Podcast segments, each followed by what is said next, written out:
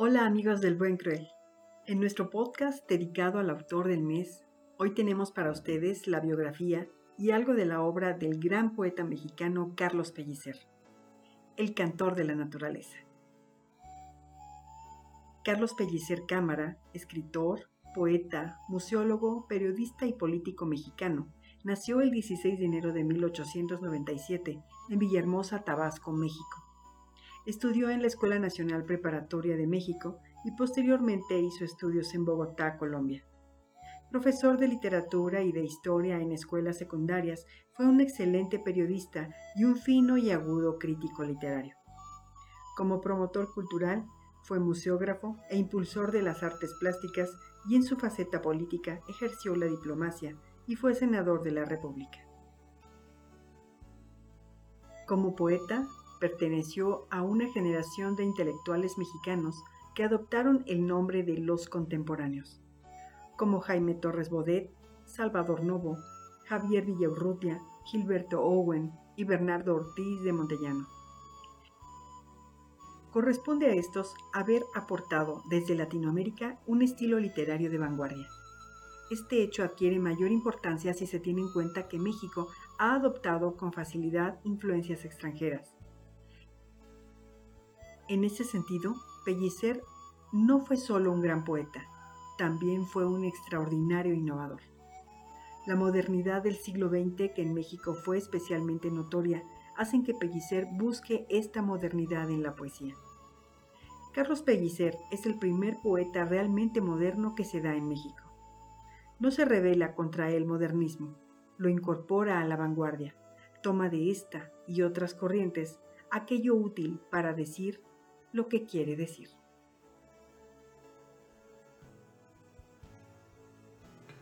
Cuando muchos de los contemporáneos exploraban los desiertos de la conciencia, Pellicer redescubre la belleza del mundo. Sus palabras quieren reordenar la creación y en ese trópico entrañable los elementos se concilian. La tierra, el aire, el agua, el fuego, le permiten mirar en carne viva la belleza de Dios.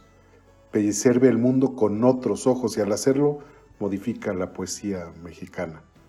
Destacan en su obra, en primer lugar, Colores en el mar y otros poemas de 1921, también la lírica amorosa expresada en la obra Hora de junio de 1931 y el aspecto religioso en Práctica de vuelo de 1937.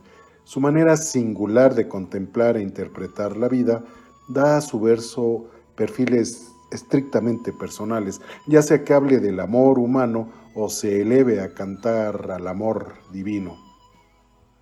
Considerado el poeta de más amplio registro y mayor intensidad de la primera mitad del siglo XX, Carlos Pellicer abrevó en la fuente de las corrientes de vanguardia y las asimiló en una obra original y consistente. En 1954 se hace acreedor y recibe el Premio Nacional de Literatura. Carlos Pellicer murió en la Ciudad de México el 16 de febrero de 1977, a la edad de los 80 años.